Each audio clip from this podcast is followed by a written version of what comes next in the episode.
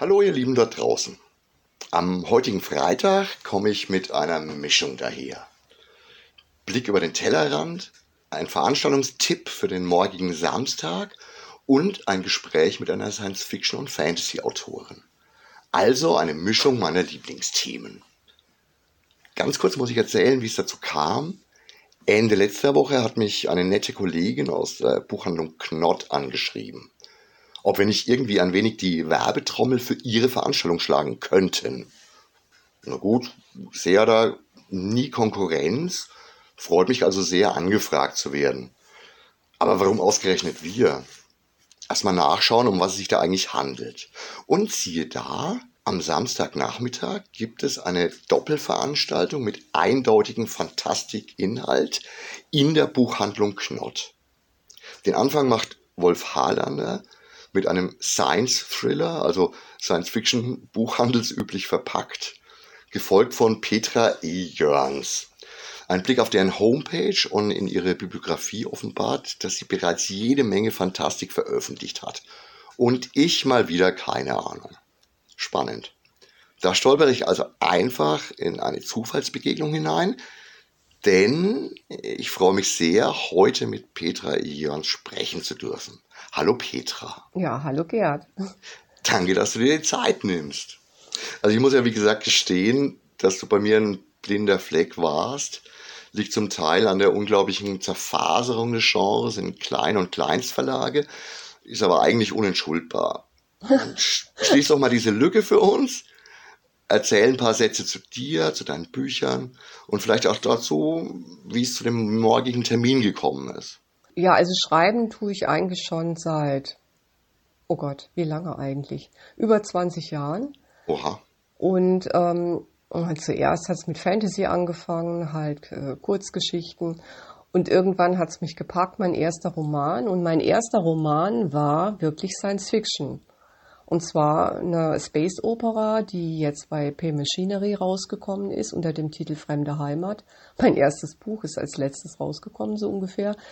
Ähm, aber Hast du das dann nochmal überarbeitet oder ist das direkt so gedruckt worden, wie du es damals geschrieben hattest? Nee, nee, also das ist äh, massiv überarbeitet worden nochmal in mhm. der Zwischenzeit. Ähm, ich habe das geschrieben immer, wenn unser Sohn damals Baby sein Mittagsschläfchen gehalten hat. Das hat ein Jahr gedauert, bis er fertig war. Und das war mein erster Science-Fiction-Roman. Ja, also es war eigentlich wie mein Leseverhalten. Ich habe mit Fantasy angefangen. Mein Mann, damals mein Freund, hat mich dann mit Science-Fiction infiziert. Und so war es auch beim Schreiben irgendwann. Ich wollte nur noch Science-Fiction schreiben. Und ich bin stark beeinflusst von Cherry, CJ. Mhm. CJ Cherry, ja. Genau. Das ist eigentlich mein großes Vorbild. Und Louis McMaster Bichot, Bichot ähm, der Baraya-Zyklus von äh, Cherry, Sterbende Sonnen, damit hat es bei mir angefangen. Ja, das sind meine Vorbilder, so möchte ich eigentlich gerne schreiben. Ob es mir gelungen ist, kann der Leser selber beurteilen dann.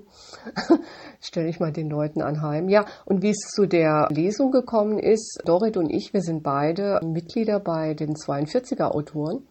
Mhm. Und äh, sie hat dann irgendwann Anfang des Jahres bei mir angerufen, hat gefragt, Petra, möchtest du bei uns lesen in Würzburg? Und ja, dann habe ich ja gesagt. Erläuterst du noch mal ein bisschen das mit den 42er Autoren? Das ist eine Vereinigung von Autoren, die sich gegenseitig unterstützen will.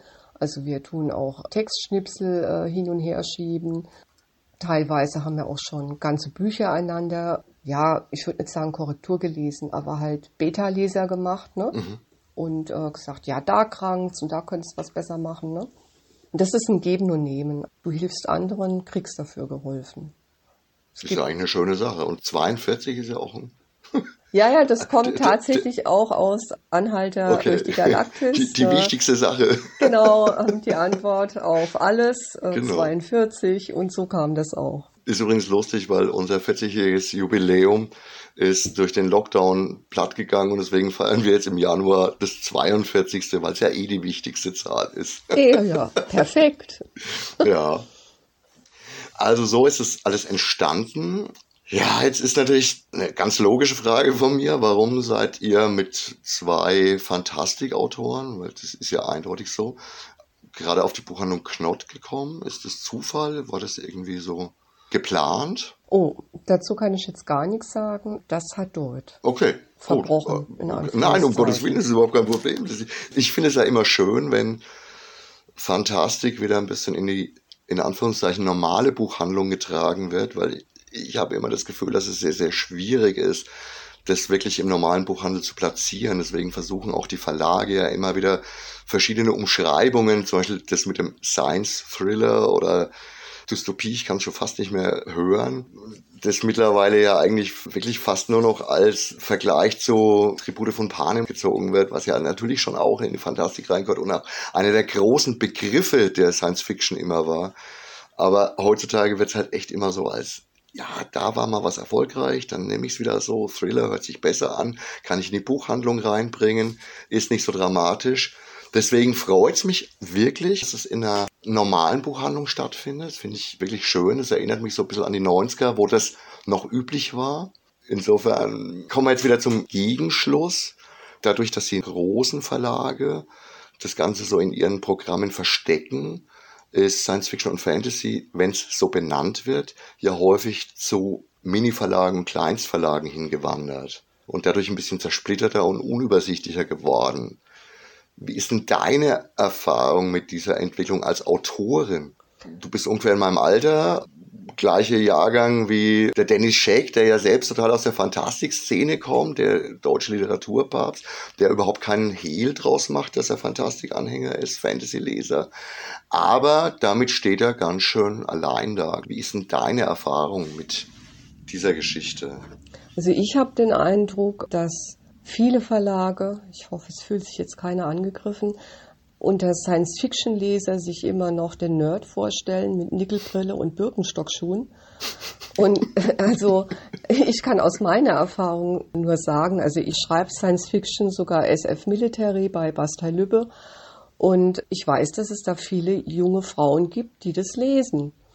Und ich denke, wir hätten noch viel mehr weibliche Leser, wenn der Markt sich da mal ein bisschen öffnen würde und dieser Gedanke vom Nerd endlich aus den Köpfen von den Verlagsverantwortlichen verschwindet.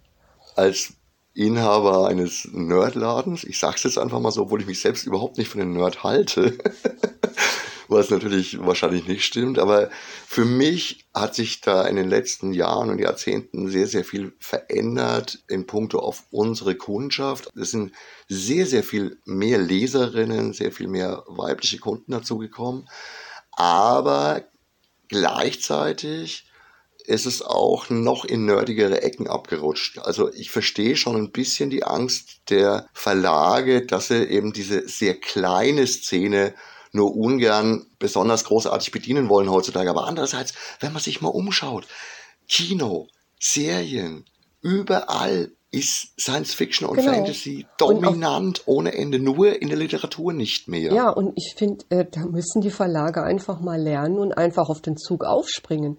Ich denke, was im Kino läuft oder im Fernsehen an Serien, das läuft auch im Buchhandel. Ich hoffe das auch immer. ich, ich hoffe, davon dass die überzeugt. Leute das, was ich gerne als Serie sehe, würde ich gerne auch als Buch lesen. Also diesen Rebound habe ich sehr deutlich im Comic-Bereich bei uns im Laden. Im Buchbereich ist er vorhanden, aber weniger messbar. Vielleicht auch, weil die entsprechenden Titel fehlen. Stimmt, würde ich eindeutig so sehen. Ja. Habe ich jetzt auch eine ganz, ganz große Hoffnung, zwei Verlage aus dem Bereich Comic eher, die ja damit echt viel Erfahrung haben.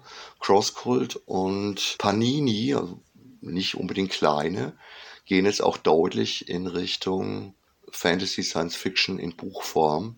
Damit hätten wir doch mal eine Möglichkeit, diese Lücke zu schließen. Ja. Also ich fände es schon sehr, sehr schön. Okay, wenn du jetzt gegen das Denken der Verlage vom Nerdtum sprichst, muss ich natürlich jetzt auch noch mal eine, einen kleinen Bogen zu dir ziehen. Auf deiner Seite sieht man als erstes mal ein Star Wars und ein Star Trek Zitat. Das ist ja schon so eine ganz ja. kleine Selbsteinordnung schon irgendwo auch ich im bin Nerd, ja. Also Nerdbereich. ja. Außerdem hast du mir im Vorgespräch erzählt, bist du selbst Rollenspielerin, was dich natürlich auch ein bisschen in diese Richtung verortet. Ja, oh, definitiv. Also mit Ende 20 hat es angefangen mit dem Rollenspiel und im Moment verrückterweise seit der Pandemie habe ich es entdeckt, Online-Rollenspiel machen zu können und mache jetzt mehr Rollenspiel, Pen and Paper ähm, wie jemals zuvor. Mhm. Ich bin auch jahrelang aktiv auf äh, Live-Rollenspielen unterwegs gewesen. In den letzten Jahren leider nicht mehr. Ähm, Gut, da ist ja auch viel ausgefallen jetzt gerade. Ja, ja, ist auch viel ausgefallen. Ich hoffe, das wird sich jetzt wieder geben in der nächsten Zeit. Definitiv. Meine Pentalogie im Licht der Horen, mhm. aus der ich am Samstag auch lesen werde, ist aus einer Rollenspielrunde entstanden, also die Idee. Und zwar aus einer Star Trek Rollenspielrunde. Ist ja auch spannend. Also ich glaube übrigens, dass das bei einigen aktuellen Fantasy- und Science-Fiction-Autoren ganz voran, zum Beispiel der Richard Schwarz, der es auch offen zugibt, immer wieder so passiert. Ich meine, dann hast du natürlich auch so Leute wie den Robert Corvus, den Bernhard Hennen, den Markus Heitz, die ja eher in die Fantasy-Richtung gehen, aber die ja aus dem Rollenspiel ursprünglich kommen die müssen keinen Hehl daraus machen, dass sie sich inspirieren lassen. Manchmal fließt es in die eine Richtung, mal in die andere Richtung. Also ich lasse mich auch sehr, sehr gern von Romanen, von Literatur inspirieren für Rollenspielszenarien. Bei dir ist es genau umgekehrt gewesen. Ja, also es geht natürlich in beide Richtungen. Es gibt mhm. übrigens noch einen Roman von mir, Fantasy, der ist aus einer DSA-Runde inspiriert worden. War DSA dein Einstieg? Mein Einstieg war Table Master. Ich nenne es so. Rollmaster. Okay. War, war mein oh Einstieg oh und äh, ich habe es gehasst. Das Tabellenrollenspiel. ja, wegen der vielen Tabellen. Deswegen sagen mein Mann und ich intern immer Table Master. Und der damalige Mitspieler hat eine DSA-Runde angefangen und hat mich abgeworben sozusagen. Mhm. Ich bin nach wie vor DSA mit jenem Mitspieler, mhm. der der Spielleiter wurde. Okay. Hab jetzt aber im Zuge von Online-Rollenspiel durch die Pandemie jetzt auch viele Powered by the Apocalypse äh, mhm. Szenarien kennengelernt, viele Erzählrollenspiele und bin völlig begeistert davon, dass man einen Charakter innerhalb von fünf Minuten bauen kann, wenn man entscheidungsfreudig ist, was mir schwerfällt teilweise. und dass man Regeln wirklich auf fünf Seiten oder so zusammenfassen kann. Finde ich toll. Ist mein Credo schon immer, wir brauchen weniger Regeln, mehr Rollenspiel. Genau. Wenn Wobei ich dann an Shadowrun denke, ne, wo ich dann erstmal zehn Minuten lang nachschlagen muss, wenn mein Magier mal wieder einen Geist herbeirufen will und ich mich erstmal entscheiden muss, was für einen Geist nehme ich denn, welche Stärke und welche Dienste soll er denn machen können. Dann schwenke ich nach fünf Minuten die weiße Fahne und sage, Johannes ist unser Spielleiter. Moment, ich muss das nachlesen. ich weiß es nicht mehr. Und also wir haben uns eh sehr, sehr früh schon davon abgewandt, dass die Regeln sklavisch befolgt werden müssen und entscheiden auch bei komplexeren Rollenspielen oft total viel einfach mit Logik und mit Verstand und vielleicht sogar auch in der Gesamtgruppe. Also ich auch als Spielleiter habe da überhaupt keine Bedenken, einfach mal zu fragen, ist es okay für euch? Also finde ich auch gut. Ich meine, ich tue selber auch leiten, mhm. zum Beispiel bei jenem Star Trek Adventure, das für den Roman Pate gestanden hat. Mein Credo als Spielleiter ist, ich muss meine Spieler unterhalten. Ja, ja die sollen Spaß, Fall. die sollen Spaß haben. Und ich möchte und, aber auch ein bisschen Spaß haben. Und ich will auch, ja, ich will auch Spaß haben. Ich will vor allen Dingen eine Geschichte erzählen. Das ist halt mein Anspruch dann, weil ich halt nebenbei auch Autor bin. Muss irgendwie rund sein, ne? Also ich muss irgendwie einen Bogen schließen können mit jedem Abenteuer. Aber wie gesagt, die Spieler stehen an erster Stelle, die sollen Spaß haben. Und wenn die Regeln hinderlich dabei sind, dass sie Spaß haben, dann muss ich was tun. Dann kann ich sie weglassen. Ja? ja. Okay, jetzt kommen wir nochmal zu einem weiteren Thema. Das hatten wir vorhin schon mal ganz kurz angerissen. Entwicklung bei der Leserschaft. Und für dich war es auch ein ganz wichtiger Aspekt, dass weibliche Nerds oder auch überhaupt Leserinnen einfach mehr in Bereiche wie Science Fiction eingeführt werden können. Und du hast einen ganz, ganz eigenen Ansatz dazu. Ja, ich hatte ja gesagt, mein Vorbild ist eigentlich Cherry und die hat es geschafft, eine Love Story immer so mit der Geschichte zu verknüpfen, dass die Geschichte eigentlich ohne die Love Story nicht funktioniert und umgekehrt. Aber und, unaufdringlich. Aber unaufdringlich. Ja, ähm, sensationell. Ich meine, ich glaube, CJ Cherry ist eine meiner bestverkauften, insgesamt geschlechtsneutral Autoren im, im Science-Fiction-Bereich über all die Jahre. Ja, also das war immer mein Ziel gewesen. Bei Im Licht der Horen ist die Gewichtung ganz stark auf der Love Story, mhm. was aber auch an der Intention liegt, die ich hatte mit der Pentalogie. Doc Manhattan sagt natürlich den Zuhörern bestimmt allen was. Mit aus Sicherheit, Watchmen. Die, die, die, blaue Gestalt aus Watchmen, ja klar. Und äh, es hat mich total fasziniert. Ein, ein Mensch, wirklich ein ganz normaler Mensch, der einen gottähnlichen Status erlangt. Äh, so mächtig ist er ja eigentlich. Und ich glaube, ich kann auch davon ausgehen, dass er quasi unsterblich ist. Und was macht das mit diesem Menschen? Was macht das mit, äh, seiner, mit seiner Umgebung, mit, äh, mit der Gesellschaft, in der er lebt? Im Prinzip versuche ich was Ähnliches mit im Licht der Horen. Ich habe einen Mutanten, der durch Experimente zu einem gottähnlichen Wesen wird, der quasi Kraft seiner Gedanken neue Universen erschaffen kann, aber erst im fünften Band, also es dauert. und, meine Frage ist dann auch, ja, was, was macht es mit der Gesellschaft, was macht es mit, mit seinen Freunden? Das wollte ich aber nicht aus seiner Sicht betrachten, sondern ich habe die Sicht gewählt von der Frau, die sich in ihn verliebt innerhalb dieser fünf Bände. Mhm. Dementsprechend ist natürlich die Love Story zentraler Bestandteil von diesen fünf Bänden. Ohne diese Love Story funktioniert die ganze Geschichte nicht.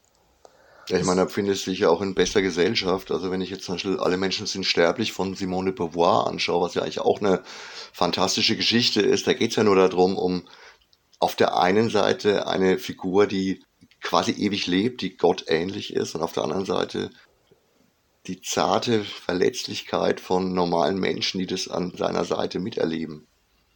Genau. Was ja auch tatsächlich schon auch ein ganz, ganz altes Thema ist. Das hast du ja auch, ich sag's jetzt einfach mal, beim, bei dem Film Highlander mit Christopher Lambert schon auch gehabt, ja, diese, genau. diese Problematik mit dem, wie oft kann Liebe entstehen und wieder vergehen? Was ist dann wirklich wichtig? Ich meine, das ist ja jetzt auch kein, kein schlimmes Thema. Also Liebe und Beziehung gehört ja auch ins normale Leben mit rein und das muss man überhaupt nicht ausblenden. Und ich habe bei dir jetzt nicht das Gefühl, dass du das zwanghaft publikumheischend unterbringst, sondern eher als Berufung siehst, dass das durchaus miteinander verknüpfbar ist, ohne dass es nervt. Also ich meine, es ist ja ein zentraler Bestandteil unseres Lebens das spiegelt sich halt auch in meinen Geschichten wieder und ich finde es ganz natürlich, dass es dazugehört. Also du hast mich jetzt wirklich extrem angeteasert, muss ich sagen. Ich bin gespannt. Ich werde die Lücke bei mir schließen. Ich werde Bücher von dir lesen und ich werde, wenn es irgendwie möglich ist, am Samstag in die Buchhandlung Knott reinschneiden und mir das Ganze mal anschauen. Ich danke für deine Zeit, Petra, und für das schöne Gespräch. Ich glaube, wir haben vielleicht noch ein paar mehr Leuten Lust machen können, sich das morgen anzuhören und anzuschauen. Für heute war das schon mal eine echt erfreuliche Abwechslung und eine angenehme Kombination. Ich hoffe, euch da draußen hat es auch Spaß gemacht. Wenn ich morgen im Laden bin, werde ich sicher direkt erfahren. Wenn nicht, treffe ich vielleicht einige von euch in der Buchhandlung Knott. Petra, mach's gut und wir sehen uns dann am Samstag. Danke für das Gespräch. Denn das Hauptprogramm beginnt erst ab 16 Uhr. Das schaffe ich also noch locker nach dem Laden. Ich glaube 16 Uhr Punkt, ne? Oder sowas, 16.15 Uhr oder irgendwie was. Und du bist dann um 16.50 Uhr dran, wenn ich es richtig in Erinnerung habe. Genau. Also wir werden uns auf jeden Fall sehen. Ob ich den ersten Beitrag komplett erlebt, werden wir noch rausfinden müssen. Für heute verabschiede ich mich. Wie immer mit meinem Ciao, Arrivederci, euer Gerd. Danke, Petra. Tschüss.